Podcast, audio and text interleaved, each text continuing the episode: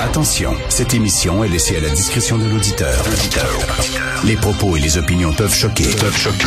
Oreilles sensibles s'abstenir. Richard Martineau. Martino. Un animateur pas comme les autres. Richard Martineau. Cube Radio.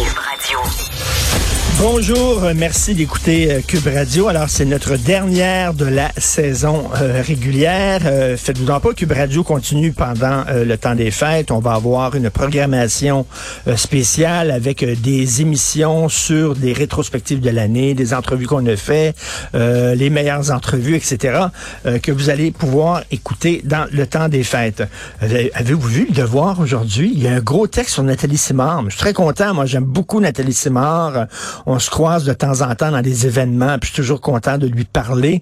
Mais tu sais, on n'aurait pas imaginé dans l'auguste devoir, hein, euh, d'avoir un texte sur le 10 de Noël de Nathalie Simard. Habituellement, c'est des artistes émergents dans le devoir, hein, des artistes émergents.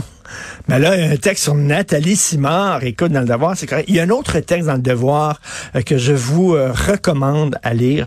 C'est de Thomas O. Saint-Pierre. Euh, on dit que l'auteur est écrivain. Et il écrit sur le stade olympique et ça s'intitule Le stade, c'est nous. Et euh, je trouve son texte très intéressant et ça me fait beaucoup sourire parce qu'effectivement, le stade olympique, vous savez, qu'on veut remettre encore des gonzillions de dollars dans le stade olympique pour refaire l'anneau technique, pour euh, corriger des problèmes, entre autres, de son, pour le rendre plus attrayant pour les groupes et les grosses vedettes rock, là, parce qu'ils refusent de venir dans le stade, parce que c'est connu à travers le monde que c'est un son qui est totalement pourri. Donc, euh, ça coûterait trop cher pour le démolir. On est pogné avec le stade, donc on dit on va encore mettre des millions là-dedans pour essayer de le rendre un peu plus attrayant pour les groupes rock. Et lui parle du stade en disant, ben, le stade, c'est le Québec.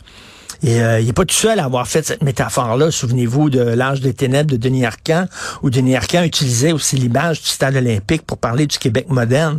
Mais tu sais, le stade, quand on l'a présenté à l'époque, Jean Drapeau, c'était vraiment une merveille architecturale, un, un- un truc incroyable, le plus beau vélodrome au monde qui aujourd'hui abrite des pingouins et des perroquets, faut le dire.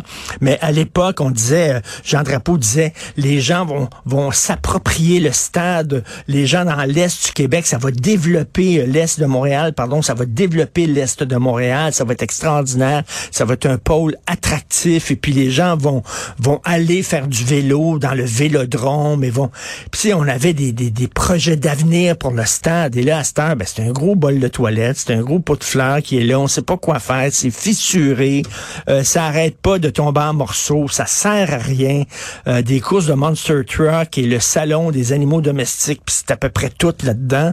Euh, les show rock, c'est épouvantable. Tu sais, on sait plus quoi faire avec ça. Et euh, comme notre modèle québécois, comme le sacro-saint modèle québécois qu'on s'était donné dans les années 60, qui était tout shiny, qui était tout neuf, qui sentait bon, qui sentait le cuir neuf, un bel état, qui là maintenant n'arrive pas à répondre à tous les besoins, à toutes les demandes des citoyens, craque de partout, il y a des fuites dans le modèle québécois, euh, il y a des problèmes. Alors, c'est ce que dit Thomas au Saint-Pierre. Le stade, c'est nous, le stade olympique, ça nous représente. Il était tout beau, il était fantastique.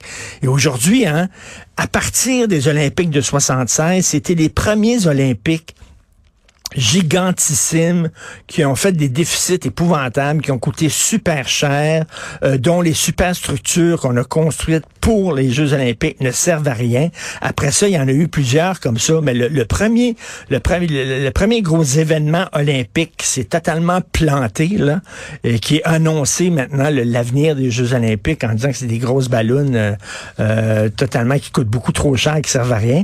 Ben c'était, c'était le Stade olympique de Montréal, c'était les Jeux olympiques de Montréal. Bref, le Stade c'est nous de Thomas O Saint-Pierre dans le Devoir.